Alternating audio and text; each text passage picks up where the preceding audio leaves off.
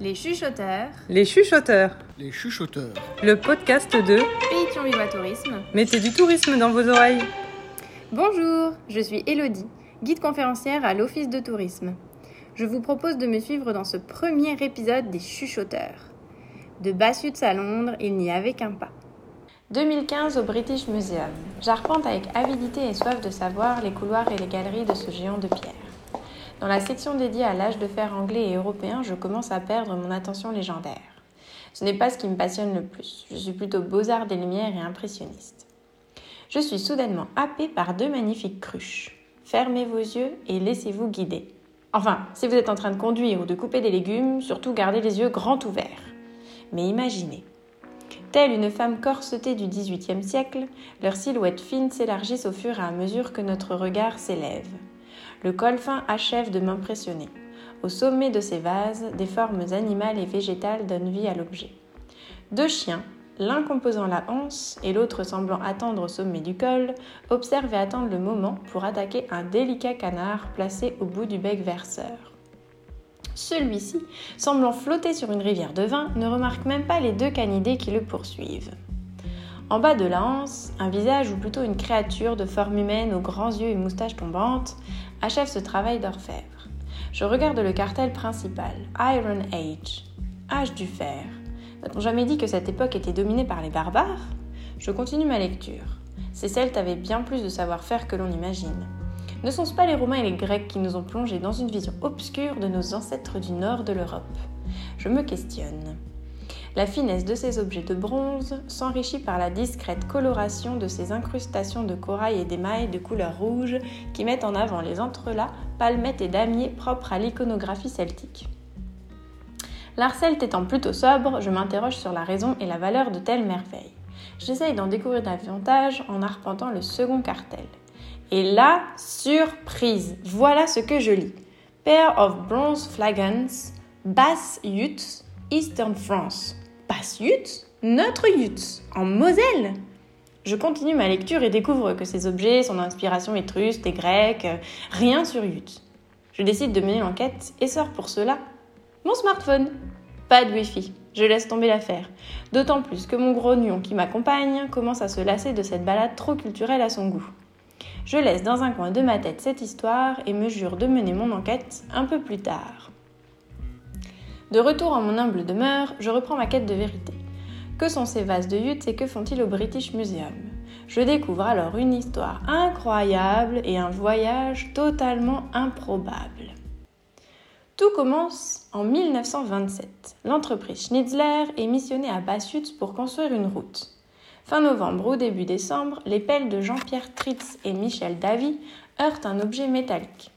Craignant la présence d'un obus de la Première Guerre mondiale qui n'aurait pas explosé, les deux ouvriers s'éloignent en courant. Il ne se passe rien. Aucune explosion. Ils s'approchent et déblayent un peu plus le terrain jusqu'à découvrir quatre vases. Attention, chers auditeurs, ne perdez pas le fil. À partir de maintenant, vous allez découvrir toute une série de personnages qui ont mené sans le vouloir les vases vers nos voisins d'outre-Manche. André Meller, un troisième ouvrier de l'entreprise Schnitzler, emporte les vases dans un sac et les ramène chez sa logeuse, Madame Dag. Celle-ci, voyant les objets pleins de terre, commence à les nettoyer à coups de brosse à chien dents et lessiveuse. Les ouvriers commencent alors une tournée dans tous les cafés de Gitz pour montrer leur travail et tenter d'en avoir un bon prix. Deux frères de Boudonville, les frères Vénère, proposent de prendre les vases afin de les présenter à des personnes en mesure de les renseigner sur leur origine et leur provenance. Les ouvriers de Schnetzler ne reverront jamais les frères Vénère, ni les vases. Monsieur Guire, pharmacien et membre de la Société d'histoire et d'archéologie de Lorraine, se présente à la famille Vénère. Ils prétendent alors avoir trouvé les vases dans le sous-sol de l'écurie à chèvres de leur maison, à l'emplacement d'un ancien lieu de culte de Bouzonville. Eux-mêmes sont convaincus d'être face à des objets liturgiques datant du Moyen Âge. Monsieur Guire les date plutôt de l'époque napoléonienne, une erreur de datation d'à peu près 2300 ans. Car le problème dans cette histoire, c'est l'impossibilité de tous les protagonistes à dater ces vases et d'en percevoir leur valeur et leur importance. Les frères Vénère entament une tournée des pharmacies pour tenter de trouver un acheteur aux vases. Mis en exposition dans les vitrines des commerces, ils en demandent 3000 francs. aucun acheteur ne se présente. Il tente alors avec la vitrine du journal Le Messin. C'est à partir de ce moment-là que les connaisseurs et professionnels de l'art entrent en scène. Roger Clément, directeur du musée de Metz, voit les vases dans la vitrine du journal et demande à les ramener au musée pour les photographier. Il est à peu près certain que M. Clément aurait entrepris les recherches nécessaires pour connaître l'histoire de ces vases. Malheureusement, il tombe malade. Les frères Vénère reviennent réclamer leurs biens et l'adjoint de Clément leur redonne. Première perte locale de ces précieux objets. Nous sommes en février 1928. Une certaine Madame Bloom, secrétaire du baron de la Chaise, se propose d'acheter les vases 2000 francs aux frères. Ils acceptent. Cette même Madame Bloom se déplace alors au Louvre et en demande 3000 francs. Le Louvre refuse, prétextant que ce genre d'objet ne peut être acheté mais doit faire l'objet de dons. Madame Bloom refuse bien évidemment de céder gracieusement les vases. Il n'est pas impossible que là encore, les professionnels du Louvre qui ont reçu Madame Blum n'aient pas remarqué l'importance du témoignage artistique et historique de ces vases. Un nouvel intermédiaire rencontre Moïse Tora, spécialiste de l'art gothique et de la Renaissance, qui se met en relation avec le vicomte de Eudecourt. Celui-ci connaît deux marchands d'antiquités londoniens, les frères Durlacher. C'est ainsi que les vases quittent la France pour l'Angleterre au printemps 1928 avec un passage réussi des douanes, dit-on plutôt mystérieux. L'un des frères contacte immédiatement le conservateur des antiquités britanniques et romaines du British Museum. Notez que l'on parle enfin d'antiquité et non plus de Moyen Âge. L'œil de Reginald Smith, nouvel arrivant dans l'équipe du musée, pétille devant une photo des vases que lui présente l'un des frères. Ces derniers comprennent qu'ils ne sont pas si anecdotiques que ce qu'ils en ont l'air. Ils en demandent alors 5000 livres, soit l'équivalent de 350 000 euros. Le musée est fauché, mais Smith ne veut pas passer à côté de cette occasion. Il accepte et part en quête de mécènes. C'est Lord Melkett qui fait le plus gros don et prête au musée la somme restante pour payer et se débarrasser des frères Durlacher. Les vases entrent officiellement dans les collections du British Museum sous l'appellation vase de Lorraine et Smith met un an à rembourser la somme prêtée par Melkett. Par journaux interposés, la préciosité et l'importance des vases fait écho en Moselle.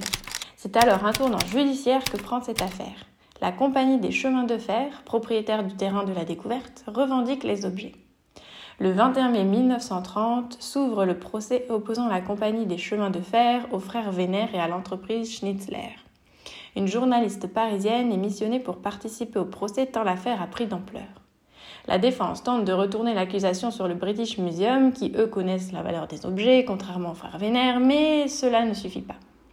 Ils écopent de deux mois de prison ferme sans sursis.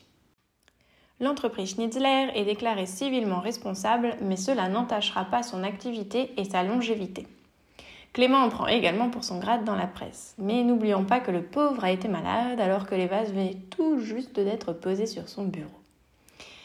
Il est certain que les vases auraient une sacrée allure dans les musées de Thionville ou de Metz, mais l'histoire en a décidé autrement.